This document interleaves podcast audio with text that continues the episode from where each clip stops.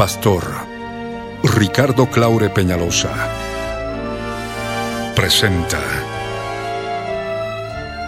La Biblia en tu vida. Mensajes de la palabra de Dios para que su iglesia se prepare para testimonio a las naciones.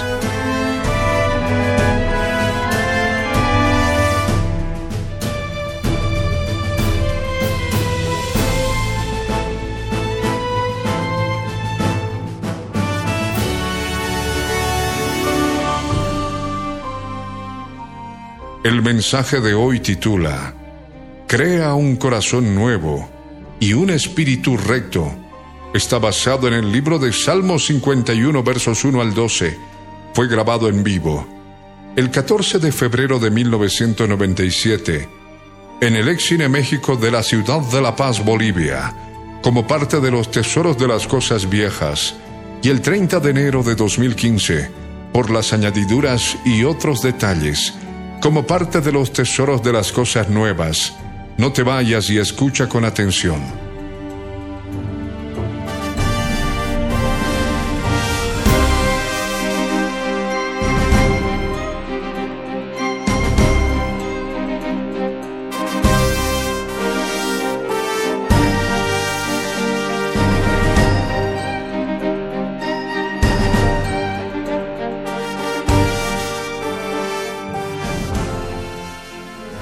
Santo, en el nombre de Jesús de Nazaret, quiero darte gracias, Señor, por este día en que puedo escuchar tu palabra, Señor.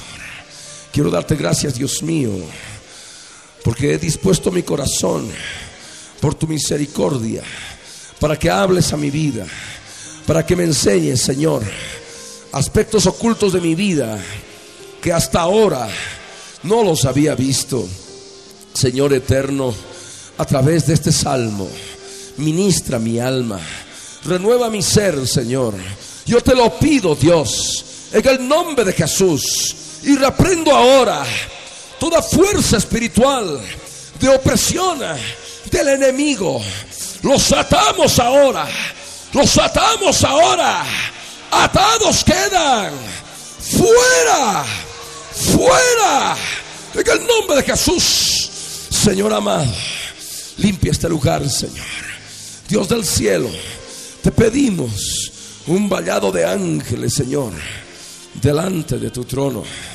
Un vallado de ángeles, Señor, en tu santa presencia.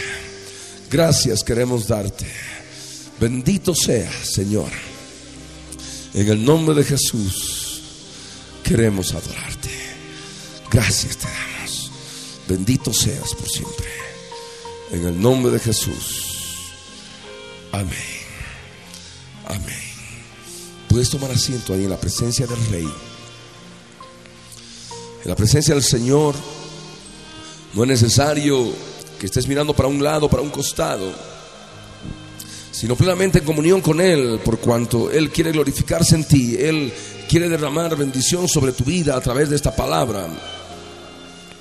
Esta palabra te ha de abrir el entendimiento te de hacer comprender aspectos importantes de tu vida espiritual en relación con todo aquello que has estado viviendo y practicando desde que llevas ya tiempo en el Señor. Este Salmo 51 es un salmo especial. Lo escribió el rey David en un momento muy terrible de su vida. Él se había estado paseando en el terrado de su palacio mientras todo su ejército estaba en el frente de batalla. Él, debiendo hacer la guerra, estaba descansando en su palacio. Y paseándose ahí en la terraza, vio a una mujer muy hermosa que se estaba bañando. Y él adulteró con ella en su corazón y la hizo llamar. Y ella llegó a él y él se acostó con ella durmió con ella. Esa mujer se llamaba Betsabé, estaba casada. Era mujer de un hombre que se llamaba Urías Eteo, que formaba parte del ejército de Israel. Y llegó el momento en que la mujer le hizo saber a David que había quedado encinta como producto de ese adulterio. David en aquel momento, para poder ocultar su pecado, hace traer a Urias Eteo del frente de batalla para que duerma con su mujer y de este modo no se sepa que el hijo era de él. Pero cuando habló con Urias Eteo estando en su presencia, Urias Eteo no quiso descender a la casa para dormir con su mujer, por cuanto él decía que no podía hacerlo si todo el pueblo estaba en el frente de batalla, todo el ejército. Entonces David le hizo beber, le hizo comer, lo emborrachó, pero aún así Urias Eteo no fue a dormir con su mujer. Entonces David fue más allá para ocultar su pecado, lo único que tenía que hacer era matar a Urias Eteo, y ya quedando Betsabé viuda de él, podía tomarla y tener al hijo que llevaba en su vientre, y poder tomarla por mujer, por supuesto. Y es que de esta forma ordenó a su general de ejército en el frente de batalla para que pusiesen a Urias Eteo en la primera fila, en el pleno frente de batalla. Y de este modo, Urias Eteo murió por el enemigo de Israel. Pero él había sido asesinado por la mano de los enemigos de Israel. Y esto el Señor le hizo saber a través del profeta Natán. Natán fue a él y le hizo saber que Dios sabía de su adulterio, sabía de su asesinato mediante la mano del enemigo de Israel en el frente de batalla el Señor manifestó que el niño que llevaba en el vientre iba a nacer y cuando nació enfermó de gravedad. Natán le dijo que el niño iba a morir y fue así, murió. David entró en ayuno, no pudo evitar la muerte del niño. Y es en ese tiempo que David, al darse cuenta del pecado, de lo que había ocurrido en su vida, de la terrible corrupción que había entrado a su ser, como producto del pecado, hace esta oración. Esta oración que tiene mucho que ver con tu vida. Si David cometió adulterio físico, es muy probable que tú también lo hayas hecho. Siendo casado o siendo casada, o siendo soltero o soltera, involucrándote con personas casadas. O también es muy probable que tú hayas estado cometiendo adulterio espiritual, apartándote del Señor, y buscando las cosas del mundo, buscando los deseos de esta vida, las cosas del mundo. Y esta palabra que tú vas a poder ahora entender, ha de poder ayudarte a comprender lo que ocurre con tu vida cuando estás en pecado, cuando caes en pecado. Esta palabra te ha de dar una salida en aquel túnel oscuro en que puedes encontrarte en aquella oscuridad de la cual puedes encontrarte ahora como producto de ese adulterio espiritual o ese adulterio físico. El Señor quiere manifestar su piedad a través de esta palabra. David conocía muy bien la piedad del Señor. Y tú también es necesario que puedas clamar por piedad al Dios eterno para que Él se glorifique en tu vida. Tú debes orar de esta forma, así como ves en el Salmo 51 orando de todo corazón, diciéndole, Señor, ten, ten piedad de mí, ten piedad de mí, con un corazón contrito y humillado, con un corazón verdaderamente redarguido de pecado, con un corazón arrepentido, diciéndole, Señor, ten piedad de mí, conforme a tus misericordias, conforme a tu misericordia. El Dios viviente que te estamos predicando es un Dios de misericordia, que está presto a escuchar la oración de aquellos que se apartaron de Él, de aquellos que cometieron alguna barbaridad, que puede ser tu caso ahora, y esta palabra está dirigida directamente a tu vida. Tú puedes clamar al Señor ahora por misericordia. En vez de apartarte y seguirte apartando más y más de Él, cada día te vas apartando más y más de Él. Ahora es el momento que te acerques a Él.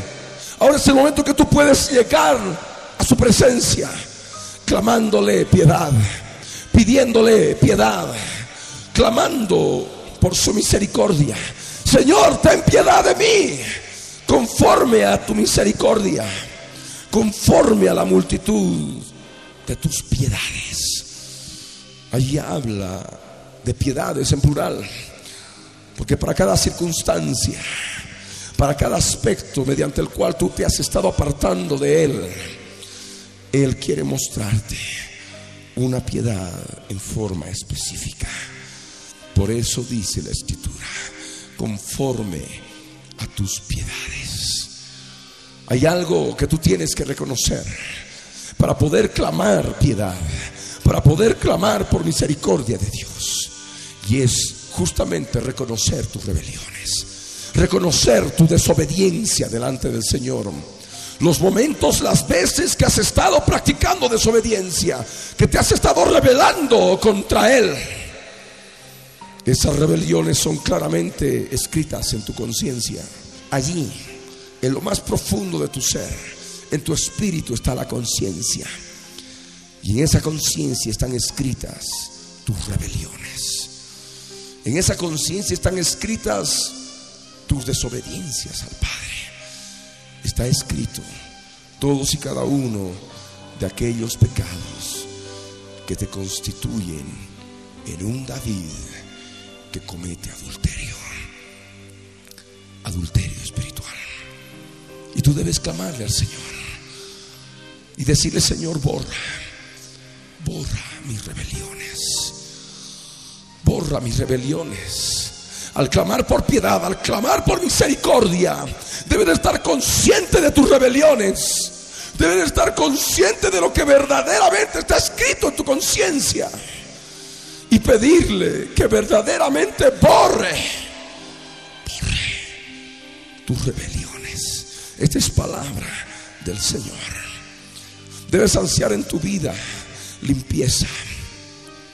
Debes descubrir que a través de todo aquello que vas practicando, tu alma se va ensuciando, tu alma se va corrompiendo, tu alma se llena de inmundicia, se mancha de inmundicia se llena de basura. Y lo que ahora tú debes aprender es pedirle al Señor que te lave, que te lave. Y hay una sangre preciosa que Él derramó en la cruz del Calvario que ha de poder lavar todas y cada una de tus rebeliones, una por una, en la medida que tú vayas reconociendo esas rebeliones. En la medida que tú le vayas diciendo, Señor, en tal oportunidad dice esto y aparte de ti, de este modo me rebelé contra ti. En tal otra oportunidad dice esto, otro también, Señor. Cometí esta maldad. Y de este modo me rebelé contra tu santidad, conociéndote, siendo cristiano, Señor, perdóname. Ten piedad de mí, oh Dios, conforme a tu misericordia conforme a la multitud de tus piedades, Señor, borra esta rebelión, borra esta desobediencia, Señor. Lávame, lávame, Señor, lávame más y más de mi maldad. Es necesario que reconozcas que por toda rebelión, sea cual sea, si sea una pequeña mentira, es rebelión y es maldad. La maldad que llevas en tu vida está ligada a fuerzas espirituales de maldad. La maldad del hombre está íntimamente ligada a fuerzas espirituales demoníacas de maldad. En Efesios 6, verso 12 nos habla de una jerarquía de demonios y entre ellas nos menciona a las huestes espirituales de maldad que habitan en las regiones celestes, que habitan en las regiones espirituales. Tu alma es una región celeste, tu alma es una región espiritual. Y en tu alma está la maldad y debes reconocerla. Y debes comprender ahora que donde hay maldad, están operando huestes espirituales de maldad. Y debes pedirle al Señor que te lave cada día, cada momento, más y más de tu maldad. Y pedirle que te limpie. Límpiame de mi pecado. Límpiame de mi pecado. El pecado está íntimamente ligado a la maldad. La maldad totalmente relacionada, íntimamente ligada con las huestes espirituales de maldad. Una cosa es el perdón de los pecados y otra cosa es la limpieza de toda maldad. En primera de Juan capítulo 1 verso 9 dice claramente, si confesamos nuestros pecados, Él es fiel y justo para perdonar nuestros pecados y limpiarnos de toda maldad. Muchas veces, muchas personas se quedan con el perdón de los pecados y no se limpian de toda maldad. No se limpian de las fuerzas espirituales que ya han estado gobernando su vida porque les permitieron entrar a través de su propia maldad. La maldad que sale del corazón. Jesús explicó claramente que la maldad del hombre sale del corazón. Lo que sale de la boca del corazón sale y esto es lo que provoca la contaminación espiritual demoníaca. Porque del corazón salen los malos pensamientos, los adulterios, los hurtos, las blasfemias, los homicidios y tantas otras cosas innombrables que tú también conoces. Todo eso sale del corazón. Y cuando sale de tu propio corazón automáticamente provoca la contaminación espiritual. Fuerzas espirituales malignas entran en tu interior y empiezan a sojuzgarte y empiezan a gobernarte. Y es por ello que es necesario que comprendas esta palabra. Lávame más y más de mi maldad, Señor. Límpiame de mi pecado. Porque yo reconozco mis rebeliones. Para poder verdaderamente ser restaurado por determinada área en tu vida que está en pecado, debes reconocer tus rebeliones. Si no las reconoces, no vas a encontrar bendición. Si no las reconoces una por una, utilizando tu conciencia, dejando que la luz de Jesucristo ilumine tu conciencia y puedas leer tu conciencia, no vas a poder ser plenamente restaurado, ser plenamente restaurada. Tú necesitas reconocer tus rebeliones para poder pedirle que te lave más y más de tu maldad, para que te limpie de tu pecado. Tú tienes que reconocer tus rebeliones. Por eso dice ahí la escritura claramente en el verso 3, porque yo reconozco mis rebeliones. Ahí está la autoridad, la autoridad que emana de nuestras vidas en el uso de la palabra si yo reconozco mis rebeliones, puedo pedirle piedad. Si yo reconozco mis rebeliones, puedo pedirle que tenga misericordia. Si yo reconozco mis rebeliones, puedo clamar a esa multitud de sus piedades. Si yo reconozco mis rebeliones, puedo pedirle que me lave más y más de mi maldad y me limpie de mi pecado. Señor, te pido que me laves más y más de mi pecado, de mi maldad y me limpies de mi pecado, porque yo reconozco mis rebeliones. Y esto es lo que tú debes aprender. Debes dejar de lado, debes dejar de lado esa vida cristiana superficial, esa vida cristiana de seguridad falsa, en que haces una cosa mala te redarguye de alguna forma el Espíritu Santo de Dios en tu conciencia, te hace sentir mal, pero callas su voz y luego cometes otra cosa mala y luego otra barbaridad y luego otra barbaridad. Y todo eso se va escribiendo en tu conciencia, porque la conciencia es como un libro en el cual se escribe las obras muertas, como está escrito en Hebreos 9:14. Y ahí se escribe todas las cosas, pero llega un momento en que la conciencia, su campo se acaba. Ya no hay dónde escribir más cosas, se atiborra de cosas terribles. Y ya el Espíritu de Dios no tiene dónde operar para redarguirte de pecado. Y ahí la conciencia se dice que está manchada, está cauterizada. Necesitas ver este detalle. En la medida que tú puedas reconocer tus rebeliones inmediatamente, rebeliones hasta en el pensamiento inmediatamente, pidiendo perdón al Señor, limpiándote con la sangre de Jesús, vas a mantener limpia tu conciencia. De otra forma se ha de atiborrar de cosas horribles y vas a perder toda sensibilidad a la voz del Espíritu Santo de Dios. Y en poco tiempo siendo creyente, siendo cristiano, habiendo nacido de nuevo, vas a ser igual que cualquier otro incrédulo viviendo conforme a tu alma y no conforme al Espíritu Santo de Dios viviendo en tu espíritu. viviendo conforme a tus propios pensamientos, a tu propia lógica, conforme a tu propio razonamiento, a tu propia inteligencia y no conforme a la guía del Espíritu Santo de Dios, operando a través de tu espíritu, utilizando aquella función importante de tu espíritu, que es la conciencia.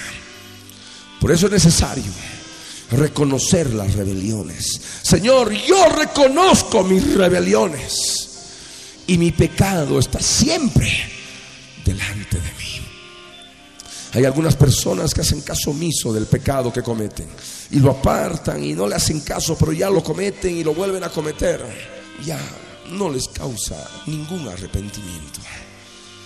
Es necesario que veas que el pecado debe estar siempre delante de ti.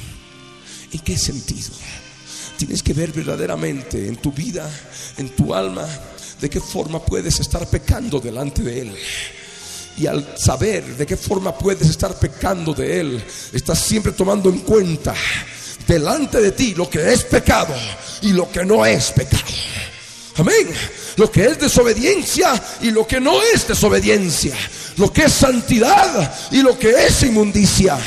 Lo que es impureza y lo que es la pureza del Señor. Siempre, siempre delante, siempre delante de tu vida aquello que sabes que puede desagradar a aquel que te ha llamado a ser santo. Y hay otro detalle importante también. Para poder ser plenamente restaurado. Reconocer contra quién uno ha pecado. Hay personas que dicen, no, pero yo no he hecho daño a nadie. Al fin y al cabo, ¿qué es? Es mi vida. Al fin y al cabo, bueno, soy cristiano y ya veré yo, la salvación es personal. Bueno, es mi pecado. He pecado contra mí. Pero no solamente debes ver esto. Si tú quieres ser restaurado, renovado, debes saber contra quién más has pecado. Y reconocerlo delante del Señor. Y decirle en oración, contra ti. Y con toda certeza, contra ti. Contra ti solo he pecado. Contra ti solo he pecado. Cada rebelión de tu vida, cada mentira, cada engaño, cada situación de impureza en tu vida constituye pecado contra tu Señor, contra tu Salvador. Y para que sea renovado ahora, para que sea restaurado, para que la corrupción que entró a tu vida desaparezca de una vez por todas, debes reconocer contra quién has pecado. Y ese alguien es el Dios Todopoderoso. David reconoció, David se dio cuenta, lloró al Señor y le dijo, contra ti, contra ti solo he pecado. Hay muchas personas que pueden hacer tantas otras cosas malas y creen que nadie los está viendo. Muchas veces tú has creído que Dios no te ha estado viendo. Que Dios estaba ahí tapándose los ojos o tal vez estaba en otro lugar. Pero debes saber conforme a la palabra que el Señor ha estado viendo con sus ojos lo que tú has estado haciendo. En oscuridad, en tinieblas. Por más de que gente que no te conozca te haya visto, por más de que tú hayas estado inclusive a solas, el Señor te vio. Sus ojos, sus siete ojos, que son los siete espíritus de Dios, llenan toda la tierra. Y no podemos escapar de su presencia. Sea donde estemos, no podemos escapar de sus ojos. Y el Señor te hace saber a través de esta palabra que Él ha visto todas y cada una de las cosas mediante las cuales tú has estado cometiendo adulterio, como David, adulterio espiritual. Y por supuesto también algunos que les puede llegar en este momento la palabra adulterio físico con otra mujer, con otro varón. Por eso debes darte cuenta que el Señor lo ha estado viendo. Y tener conocimiento de esta verdad te ha de permitir vencer al pecado. Te ha de permitir saber que si hay una tentación, hay alguien que te está viendo. Hay alguien que te está controlando, hay alguien que te está mirando. Y es Él. Y esto ha de traer vergüenza. Inmediatamente vas a poder cortar el pecado de tu vida. Inmediatamente. Sabiendo que Él está viendo lo malo que estás haciendo. David reconoció esta verdad. Le dijo, contra ti, contra ti solo he pecado. Y he hecho lo malo delante de tus ojos. He hecho lo malo. Ahí están las actitudes. Las actitudes malas, sea cual sea, Dios las está viendo. Dios las está mirando. Amén. Y debe reconocerlo en su presencia. He hecho lo malo delante de tus ojos.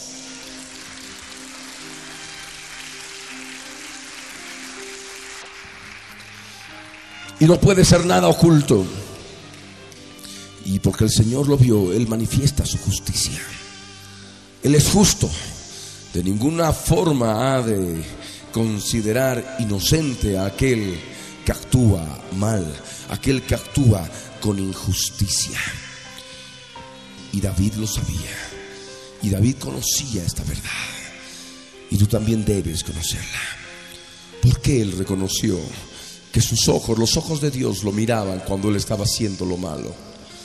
Porque David reconocía que solamente contra él había pecado. ¿Para qué? ¿Cuál era el objetivo? ¿Cuál era la razón por la cual David estaba confesando esta verdad en su vida? Y aquí está en la palabra la respuesta. En la oración le dice, para que seas reconocido, para que seas reconocido justo en tu palabra y tenido por puro en tu juicio. Porque Él lo vio, porque Él es testigo de todas las cosas que hacemos. Él está viendo todas las cosas. Y Él, porque lo ve, es testigo fiel y verdadero. Y es reconocido justo cuando aplica su justicia. Él es tenido por puro en su santo juicio. Amén. Y esto debes tomarlo en cuenta. No, de ninguna forma debes pensar que el Señor te ha de dejar sin disciplina si tú estás practicando lo malo, si tú estás actuando mal. El Señor ha de emitir su juicio.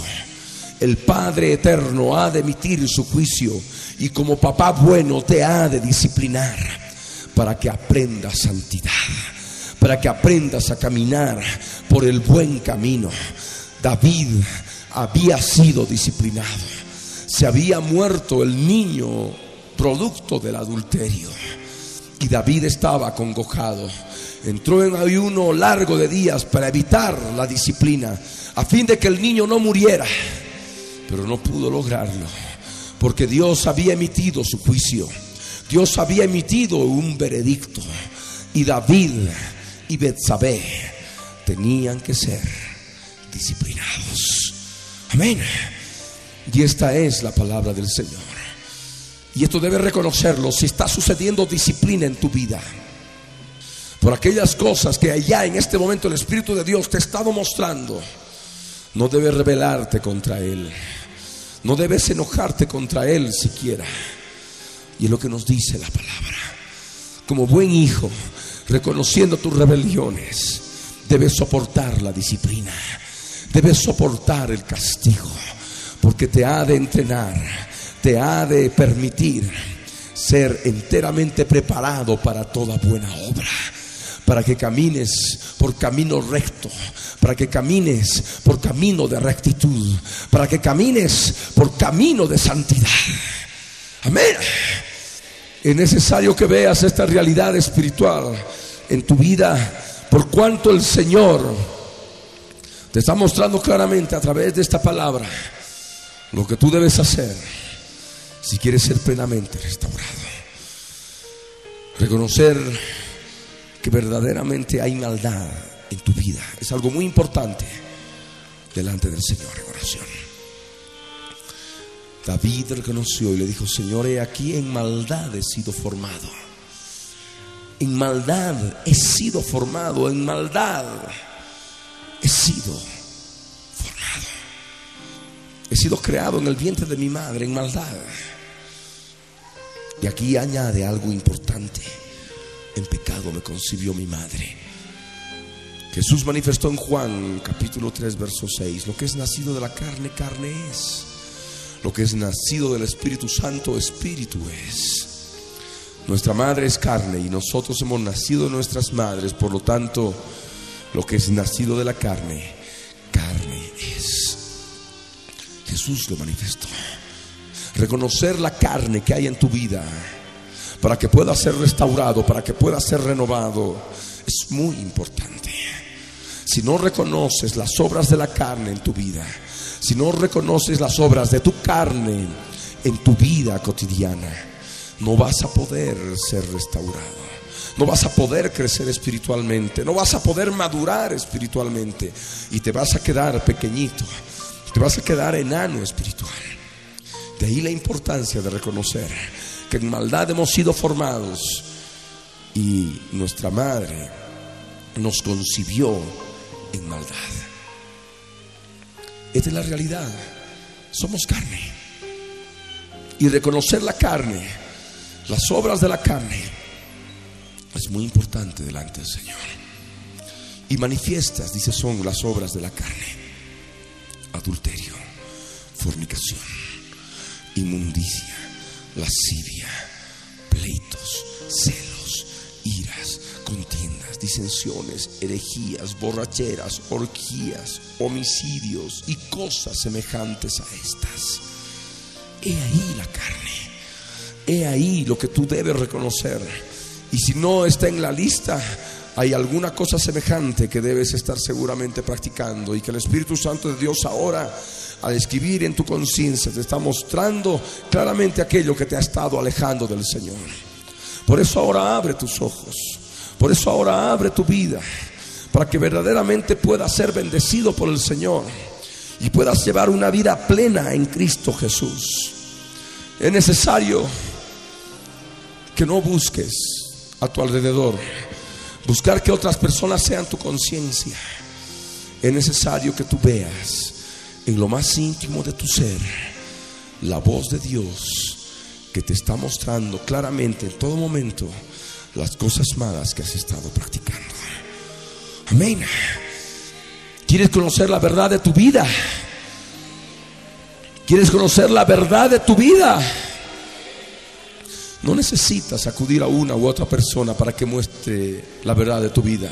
Tú debes buscar la verdad de tu vida en lo más íntimo de tu ser. Y en lo más íntimo de tu ser está tu espíritu.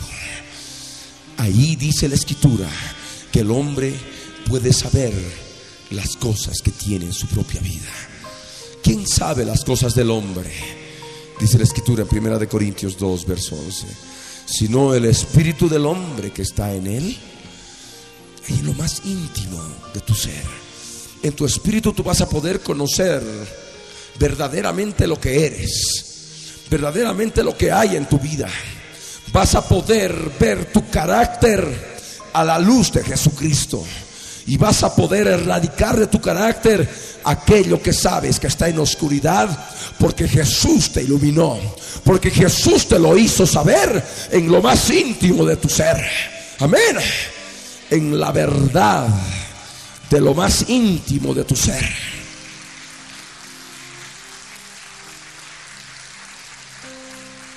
Y aprendiendo, aprendiendo esta realidad espiritual en tu vida vas a amar la verdad, la verdad de tu vida. Vas a dejar de engañarte, vas a dejar de engañar a otros, vas a dejar de autojustificarte, vas a dejar de autoengañarte, vas a dejar de lado los pensamientos lógicos para evadir la voz del Espíritu Santo de Dios en tu conciencia, aprendiendo a escuchar la voz de Dios en lo más íntimo aprendiendo a escuchar la voz de la verdad en lo más íntimo de tu ser, vas a aprender a amar la verdad. Y la mentira y el engaño ha de desaparecer de tu vida. Jesús dijo, yo soy el camino, la verdad y la vida. Nadie viene al Padre si no es por mí. Él se manifestó como la verdad. Y la verdad de tu vida la vas a poder encontrar a través de Jesús de Nazaret. Y amando la verdad, vas a poder amar a Jesús porque Él es la verdad. Amén. Y no solamente la verdad íntima tuya, sino la verdad a tu alrededor. Amar la verdad es amar a Jesús. Amén. Porque Él ama la verdad en lo más íntimo. Y por eso David oraba y le decía, he aquí, Señor, tú amas la verdad en lo íntimo. Tú amas la verdad en lo íntimo. Y en lo secreto me has hecho comprender sabiduría. Hay un lugar secreto en el cual tú te acercas a Él. Hay un lugar secreto en el cual tú oras. Y ese lugar secreto no es un lugar físico como muchos creen. Un cuarto a solas o un lugar desértico. O tal vez caminando por la calle. En tal calle, en tal lugar. No. Ese lugar secreto es un lugar espiritual. Y ese lugar secreto se llama. Allí en tu espíritu vas a saber lo que verdaderamente hay en tu vida. Allí vas a poder conocer sabiduría, sabiduría de Dios que viene de lo alto, no sabiduría de hombres que perece, sino sabiduría de Dios respecto de tu vida. Sabiduría de Dios respecto de lo que verdaderamente estás haciendo en tu vida. De aquellas cosas que le desagradan a Él porque van contra su santidad. He aquí tú amas la verdad en lo íntimo y en lo secreto me has hecho comprender sabiduría. Amén. Ahí en el interior el Señor nos hace comprender sabiduría respecto de nuestras vidas, comprendiendo esta realidad, comprendiendo el conocimiento de nuestra vida, la verdad de nuestra vida sabiendo exactamente todas y cada una de nuestras rebeliones, vamos a anhelar purificación. Vamos a anhelar purificación. Por eso el verso que sigue dice, purifícame. Amén. Purifícame. ¿Cómo vas a poder pedirle que te purifique si no sabes nada de lo más íntimo de tu ser? Si no has comprendido sabiduría en lo secreto, si no has aprendido a amar la verdad de tu vida, ¿cómo vas a pedirle que te purifique? Comprendiendo lo que verdaderamente hay en ti por el Espíritu Santo de Dios, revelándose en tu espíritu, mostrándote su verdad respecto de tu vida, respecto de tu carácter, verdaderamente vas a anhelar purificación. Y vas a dejar de orar como tantos en el mundo. Señor, perdóname por todos mis pecados. Amén. Eso no es utilizar conciencia. Eso implica que no hay conocimiento, no hay verdad, no hay sabiduría, no se está utilizando la conciencia. No se está utilizando aquella función importante de tu espíritu mediante la cual tú puedes saber exactamente la verdad acerca de ti no conforme a tus razonamientos, no conforme a tu lógica, sino conforme a la santidad de Él, conforme a la santidad de aquel que te llamó a ser santo. Y esto debes comprenderlo. Debes aprenderlo. Siempre hablar verdad para con Dios. Y por supuesto también para con tu prójimo conociendo la verdad de tu vida, vas a pedirle purificación. Aquí David oraba y decía, purifícame con hisopo. El hisopo del Antiguo Testamento. El hisopo en los días de Moisés, desde que se estableció la Pascua, era muy importante. Dios ordenó a Moisés sacrificar los corderos pascuales por familias. Y Dios le dijo en forma clara, y tomad un manojo de hisopo y mojadlo en la sangre que estará en el hebrillo, en el bañador, y untad con esa sangre, utilizando el hisopo, el dintel y los dos postes, y de cada una de las puertas de las casas de Israel. Y esa es la Pascua. La Pascua física, que también es figura de la Pascua espiritual. Cristo Jesús es nuestro Cordero Pascual. Él derramó su sangre y esa sangre está ya derramada, está en un lebrillo en la Jerusalén celestial, como dice Hebreos 12, verso 24. Esa sangre rociada habla mejor que la de Abel y está allí en el monte de Sión, en la ciudad del Dios vivo, en la Jerusalén celestial, donde está Dios el juez de todos, donde está Jesús el mediador del nuevo pacto. Esa sangre debe ser utilizada y para ello está el hisopo. Amén. El hisopo es instrumento de purificación. Ahora tú debes utilizar el hisopo para purificar tu vida, comprendiendo la verdad acerca de tu vida. Amén. Esa sangre debe ser untada en el dintel y los dos postes de todas y cada una de las puertas de tu casa. Hebreos 3, verso 6 nos dice que nosotros somos casa de Jesús. Cristo, hijo sobre su casa, la cual casa somos nosotros, dice la escritura. Y nosotros como casa tenemos puertas. Dios ordenó mantener las puertas que nos conducen a Egipto, mantenerlas cerradas. Pero hay puertas abiertas que te conducen a Egipto. Hay puertas abiertas que te conducen al mundo, porque eso es lo que representa Egipto. La mundanalidad, del pecado. Y descubriendo tú con la verdad de Dios con la sabiduría de Dios revelada en tu espíritu por el Espíritu Santo acerca de tu carácter, acerca de tu forma de ser, acerca de tus actitudes, acerca de tus pensamientos, acerca de tus emociones, de tus deseos, de tus sentimientos, vas a poder descubrir esas puertas y vas a untar la sangre utilizando un manojo de hisopo y vas a untar el dintel y los dos postes. El dintel es la parte superior del hombre. Es el espíritu. El espíritu necesita ser untado con la sangre del cordero por cada puerta abierta al pecado, al mundo, a Egipto. Un poste, el alma. El otro poste, el cuerpo. Los dos postes hincados en tierra. Al fin y al cabo era la tierra de Egipto. Tu cuerpo y tu alma como postes en relación con el mundo exterior la tierra de Egipto, el mundo. Tu espíritu no tiene acceso directo al mundo exterior. Tu espíritu tiene acceso al mundo exterior hacia afuera, a través de tu alma y de tu cuerpo.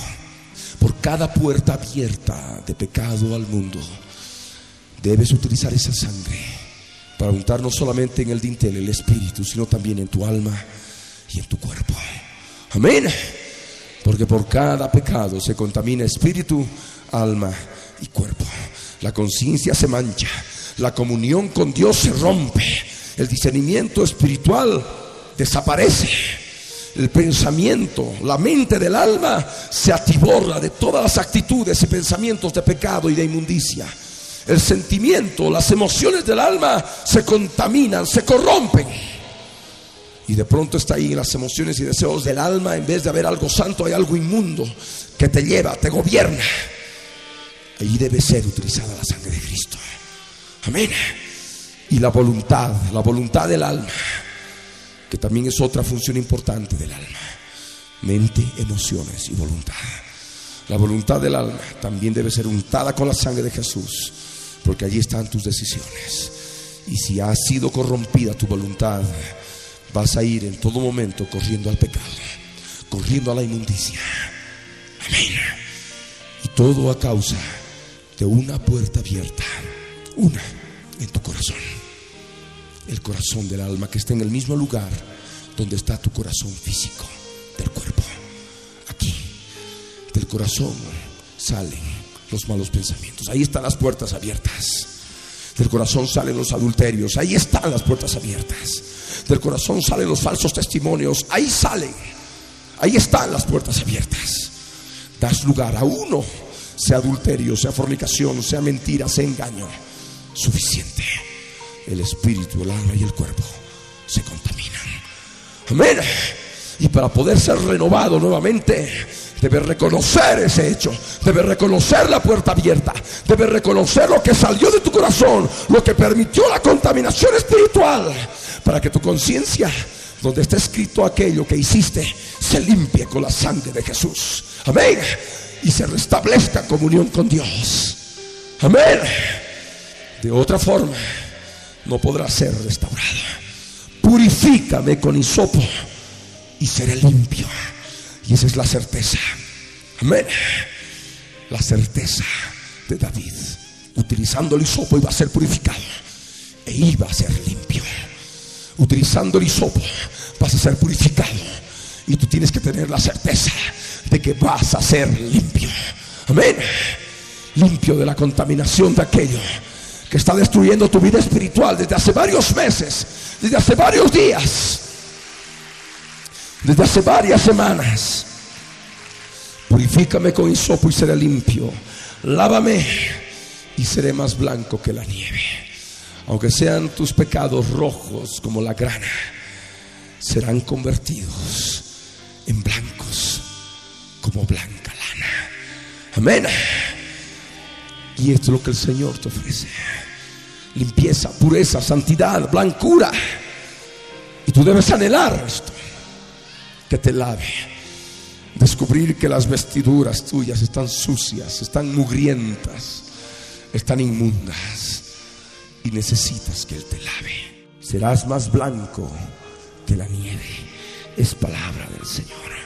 Cuando estás con un corazón abierto al pecado cuando estás viviendo en adulterio espiritual, desaparece el gozo, desaparece la alegría, desaparece todas aquellas bendiciones del Señor, todas aquellas bendiciones del Dios Todopoderoso.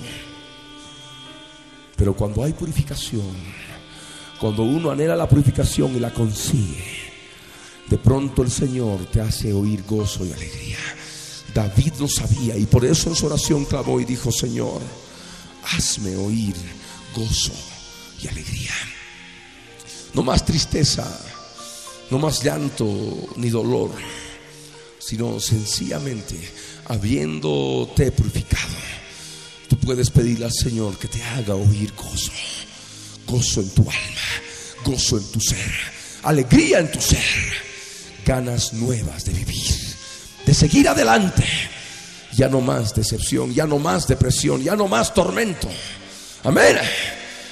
Sino verdaderamente gozo y alegría de parte del Señor. A través del pecado sobreviene alguna enfermedad al cuerpo. Y en este caso ocurrió con David. David estaba abatido en los huesos, muy adolorido. Y esto había sido como consecuencia de su pecado. Él había fornicado. Él había fornicado.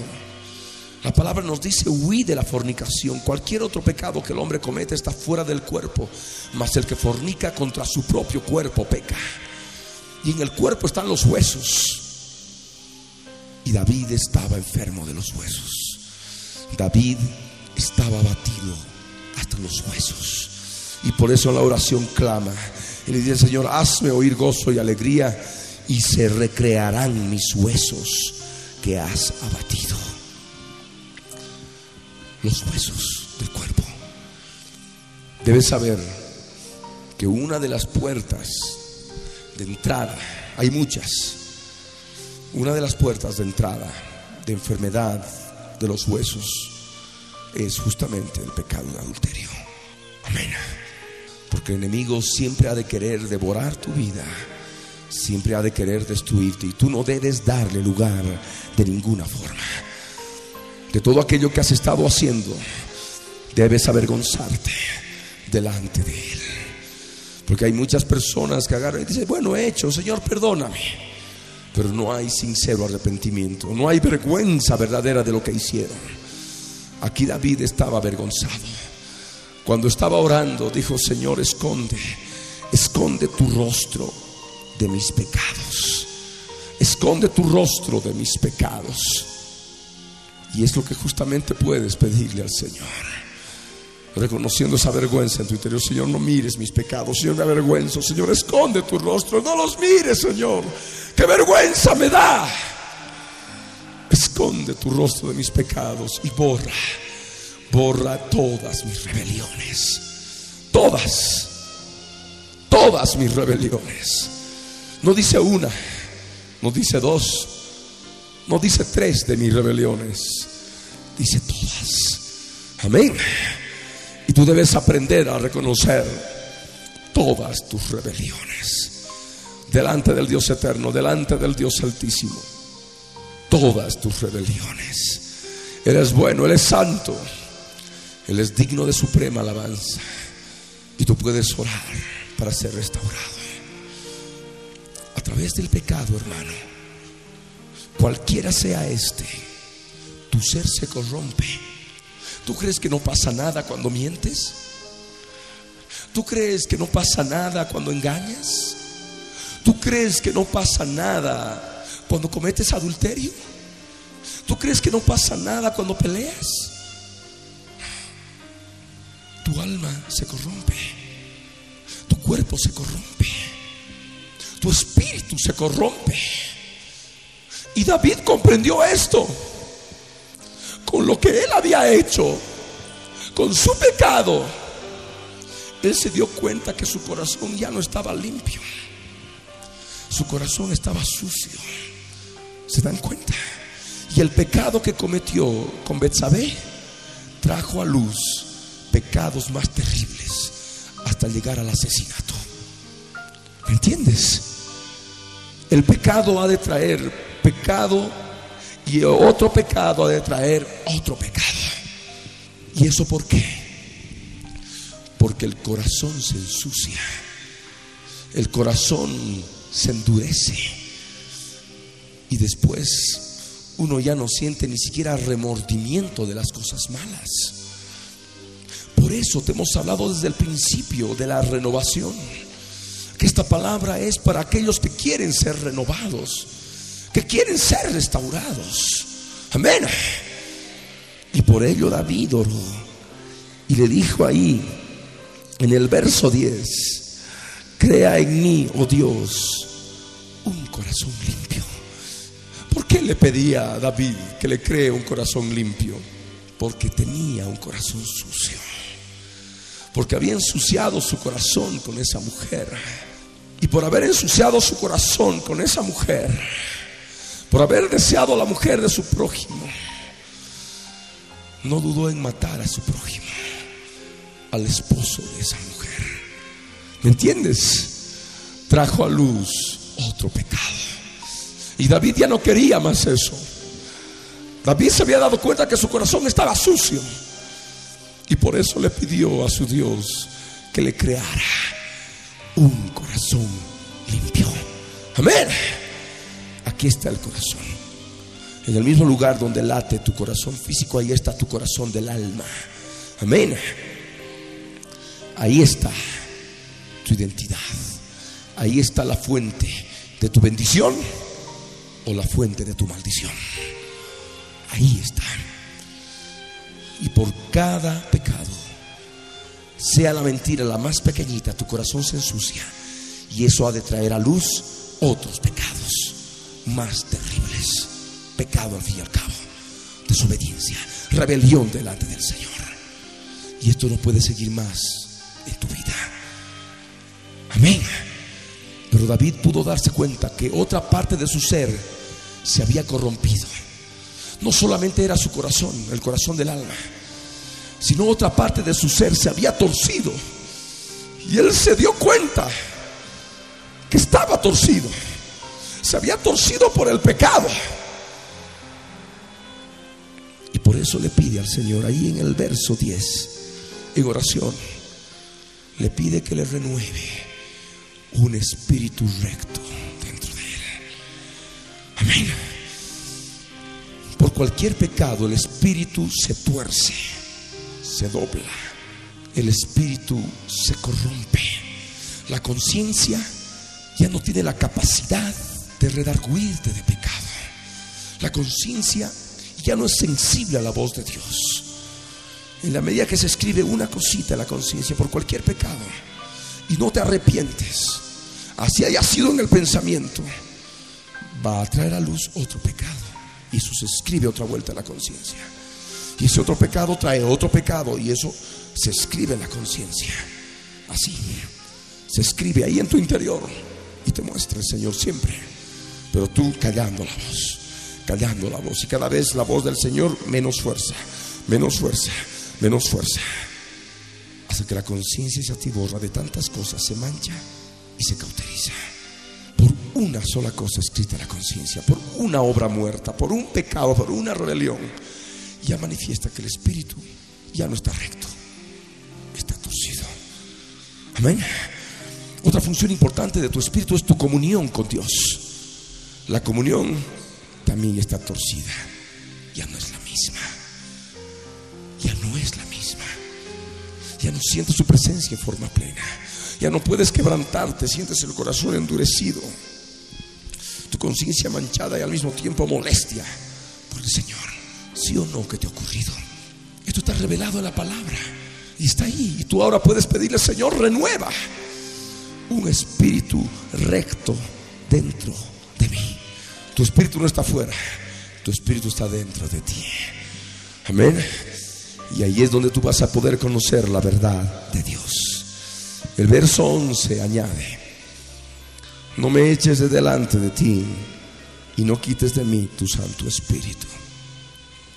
Como producto del pecado está el temor de perder la salvación. Está el temor de que uno sea echado delante de la presencia de Él. Y David por eso le pedía en oración, Señor, no me eches de delante de ti, porque él sentía que podía ser echado delante de Dios y le pedía y le clamaba de que no quite de él su Santo Espíritu porque él sentía que iba a ser quitado su Santo Espíritu. En la vida había una gran culpa, terrible. Había matado después de haber cometido adulterio por la mano de los enemigos de Israel. ¿Me entiendes? Y esto era terrible. Y esto ocurre también con muchas personas que están con amargura, con rencor, con resentimiento, con odio con falta de perdón, con venganza, con violencia, con ira, con recuerdos recurrentes del pasado y con tantas otras cosas. Están en el mismo comportamiento de David. Y tú tienes que pedirle que limpie tu corazón al Señor. Que te cree un nuevo corazón, un limpio corazón. Que renueve un espíritu recto. Y así vas a poder tener la autoridad espiritual para pedirle que no te eche de su presencia que no quite de ti su Santo Espíritu. Amén. Y te haga volver el gozo, el gozo de la salvación. David oraba decía, Señor, vuélveme el gozo de tu salvación y espíritu noble me sustente. El gozo de la salvación se pierde cuando uno está atiborrando la conciencia de cosas escritas, de obras malas, de obras de la carne, de cosas que no convienen y que son contrarias a la santidad del Señor. Se pierde el gozo de la salvación cuando el corazón se endurece por el pecado.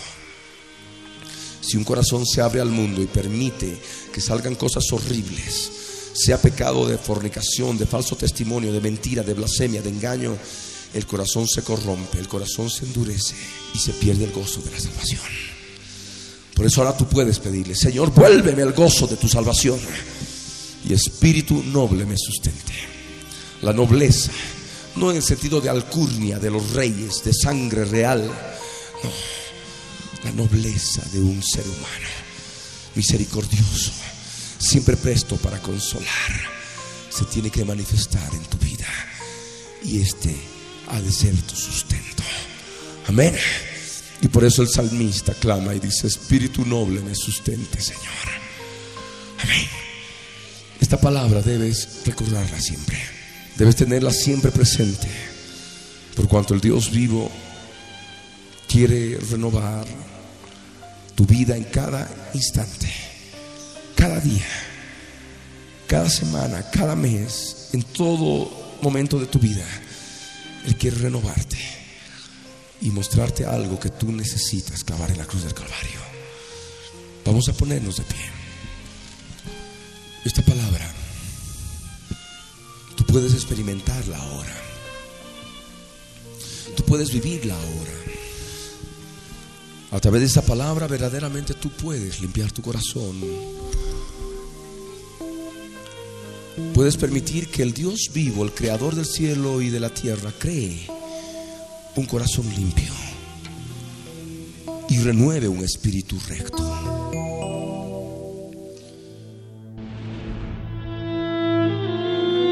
Jesús les dijo, ¿habéis entendido todas estas cosas? Ellos respondieron, sí, Señor. Él les dijo, por eso todo escriba, doctor, en el reino de los cielos es semejante a un padre de familia que saca de su tesoro cosas nuevas y cosas viejas.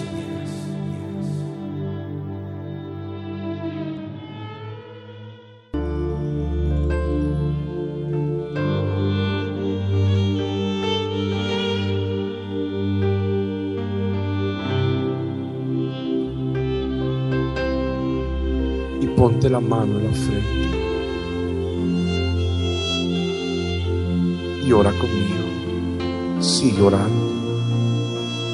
Y ahora, mi Señor, yo tomo autoridad sobre toda fuerza espiritual. Hombre fuerte y los espíritus inmundos que han entrado con él a través de estas puertas de pecado, a través de esto que he confesado, Señor, cada uno de estos pecados, yo los ato ahora en el nombre de Jesús. Y los echo fuera ahora. Salen de mi casa, fuera. En el nombre de Jesús. Salen ahora, exhalados se van, con tos se van. Con suspiro, con eructo, toda forma de exhalación en que puedes consumar la muerte de cruz, como ya habíamos compartido antes. Ahora hazlo. En el nombre de Jesús. Repréndelos ahora, sopla, exhala toda contaminación espiritual. Mientras aspiras el Espíritu Santo de Dios por la fe. Para que ese territorio esté en poder del Espíritu de Dios en tu corazón, en tu alma ya no esté en poder de ese hombre fuerte, estos hombres fuertes, esos espíritus inmundos. Haz la prueba, sigue haciéndolo. Cree como niño, cree como niña. Es doctrina apostólica, es palabra del Dios bendito. Es palabra verdadera. Palabra que da vida. Es palabra que sustenta.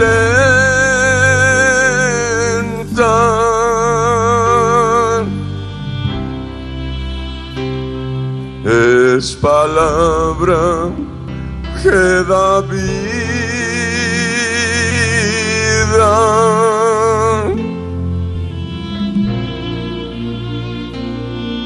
Es palabra que abre ojos.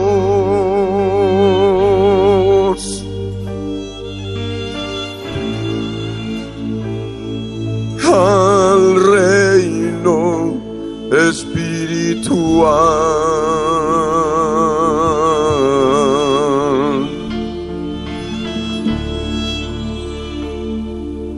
para que tú no hagas lo que quisieres,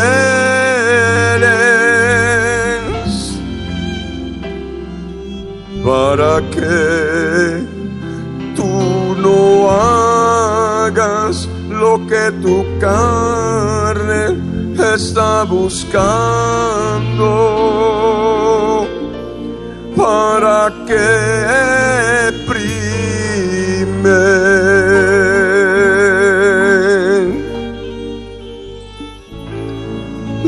presencia del Espíritu.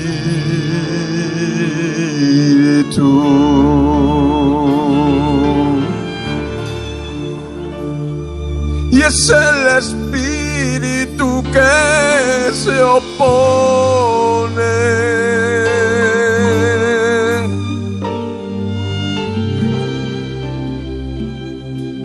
contra las fuerzas en la carne.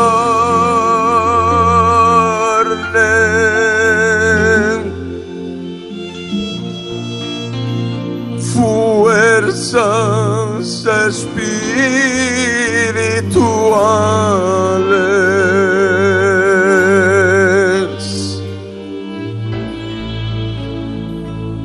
que se oponen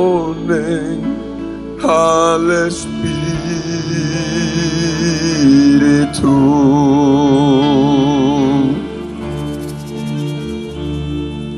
Crucifica la carne con sus pasiones, con sus deseos. Dale muerte de cruz a lo encuentres en tu alma, en tu corazón del alma.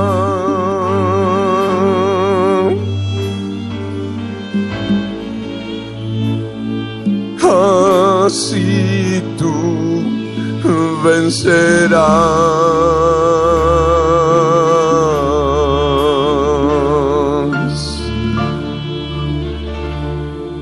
Es necesario que tú tomes la cruz cada día y así venciendo a las fuerzas del mal sobre tu casa y así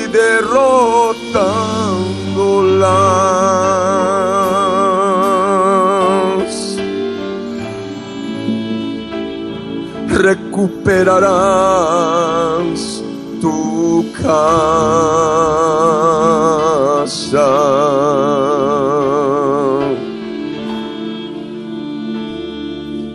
Esta casa que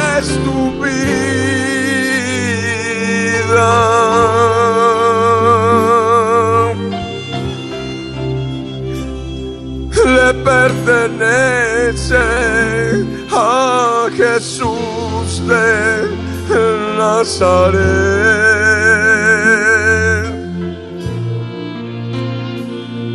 Solo tienes que creerlo.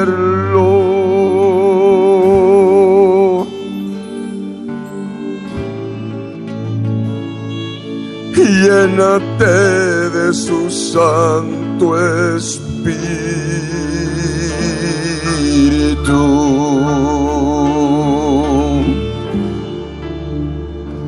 Y exhálalos, exhálalos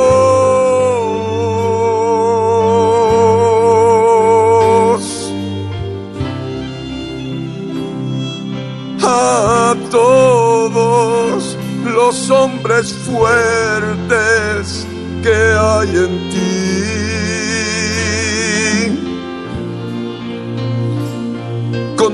Todas fuerzas demoníacas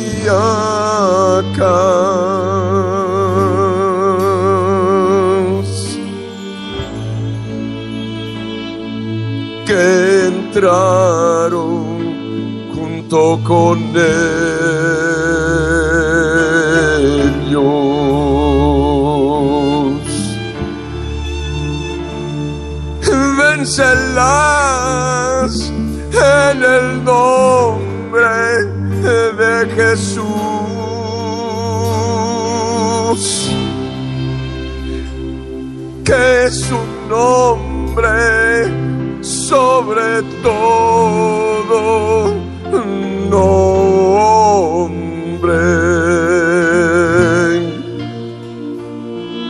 Dispon tu vida a echarlos.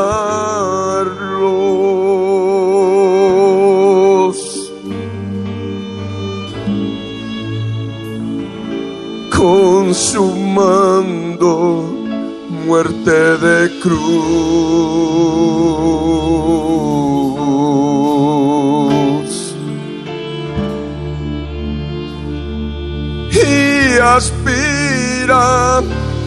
Santo Espíritu.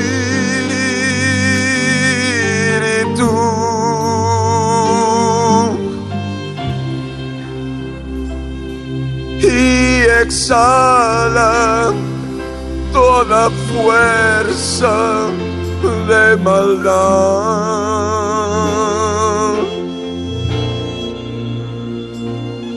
echándolos así en el nombre de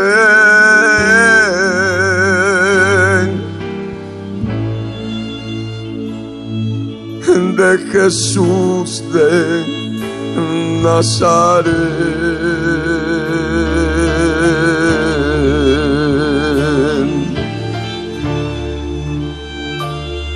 Es por amor que Él te predica.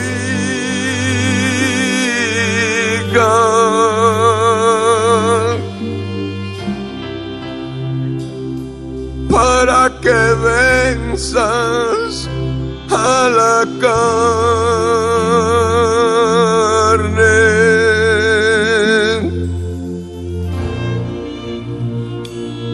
Y a las fuerzas de maldad.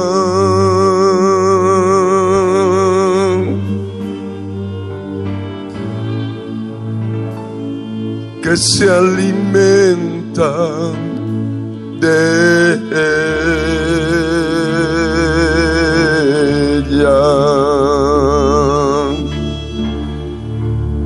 Y aspira el Espíritu Santo de Dios. Y sigue exhalando toda contaminación espiritual, porque así consumas la muerte de cruz, porque así como la muerte física es figura y sombra de la muerte de cruz en el campo espiritual, y el espíritu y el alma, el espíritu y el alma del hombre salen exhalados del hombre en el momento de su muerte física a la muerte de cruz. Cuando la carne está muerta en la cruz por la fe, los espíritus inmundos salen porque ya no tienen cómo quedarse, porque perdieron el derecho de quedarse en tu casa. Porque así, de esta manera, el Señor nos dio la victoria para poder poseer nuestra casa y llenarla del Espíritu Santo. Y que Cristo sea el propietario y único dueño de tu casa.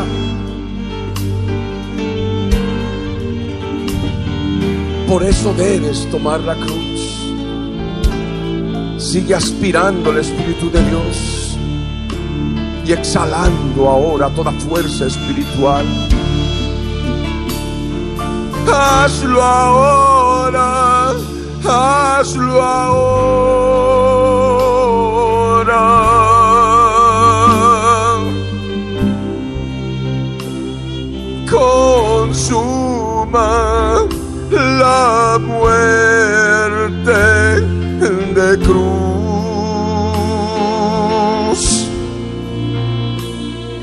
Crucificando la carne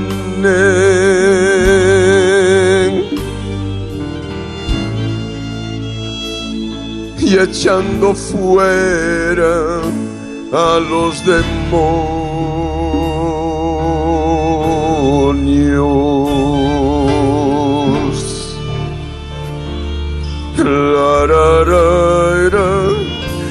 da da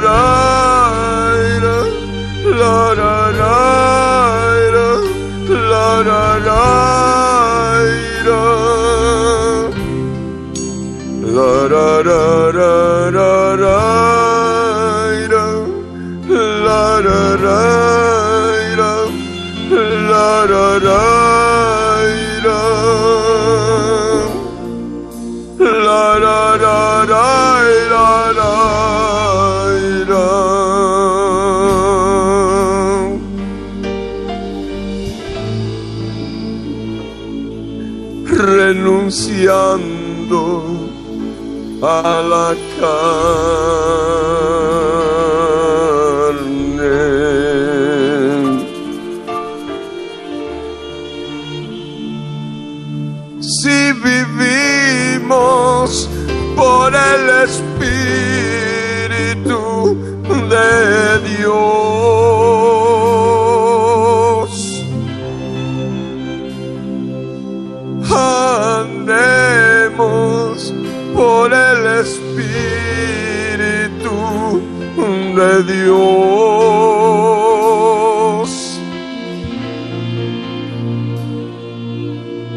Nunca más satisfacer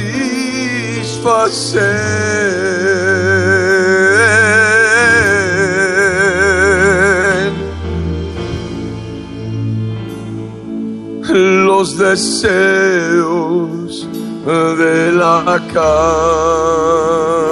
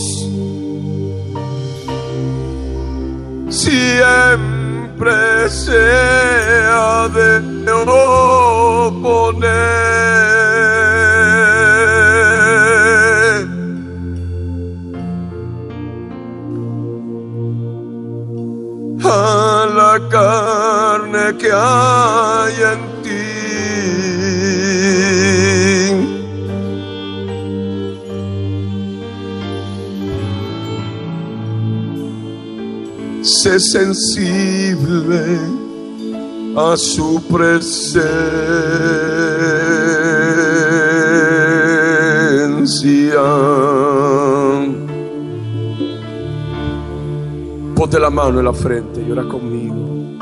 Señor amado, en el nombre de Jesús, estoy delante de ti para ofrecerte mi vida y mi corazón. Yo quiero vencer a las fuerzas del mal cada día de mi vida y quitarles palmo a palmo el derecho de propiedad sobre cada centímetro cuadrado de mi casa en el mundo espiritual. Señor, heme aquí. Toma mi vida, mi Dios y guíame con tu Santo Espíritu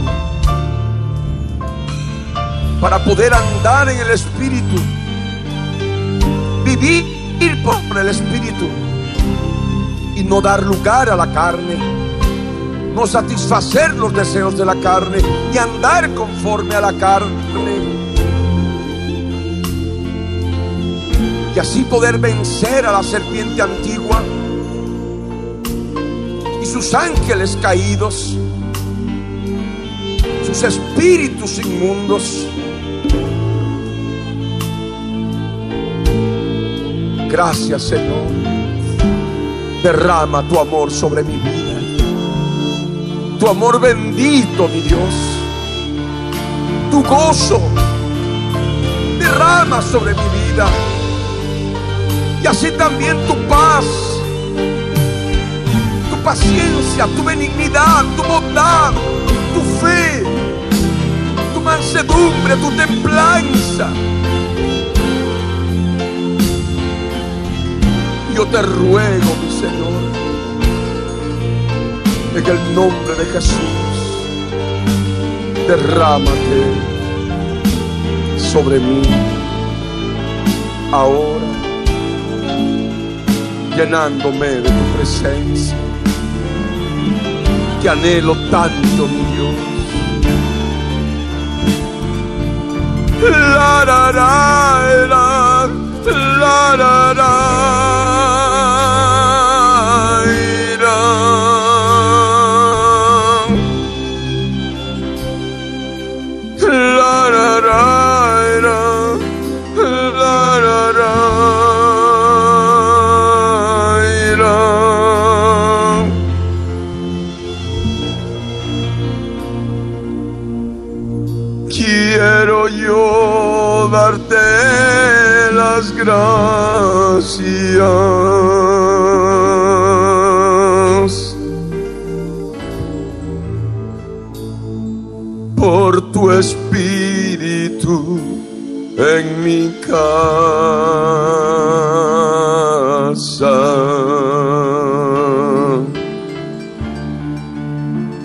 Levanta tus manos en alto. Llora conmigo. Señor amado, yo quiero entregarte mi vida, mi corazón en este día. Este corazón de carne y que centímetro a centímetro debe morir en la cruz del Calvario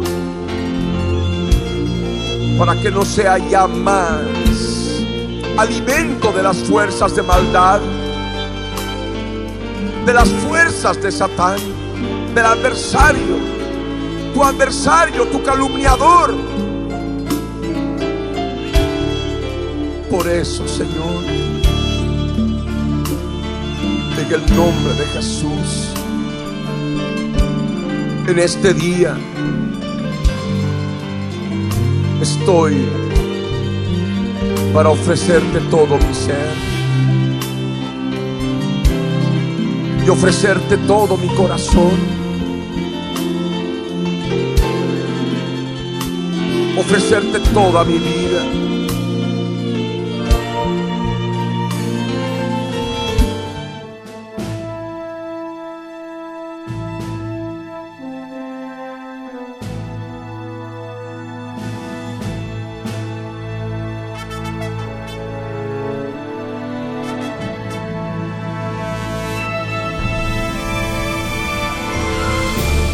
El contenido del mensaje predicado a través de la Biblia en tu vida, el día de hoy, ha sido previamente controlado minuciosamente por nuestro Departamento de Control de Cumplimiento de Ley Antidiscriminatoria y sus correspondientes derechos de autor están registrados tal cual salen al aire por todo medio masivo de comunicación en el Servicio Nacional de Propiedad Intelectual SENAPI para contrarrestar posibles calumnias y cosas afines.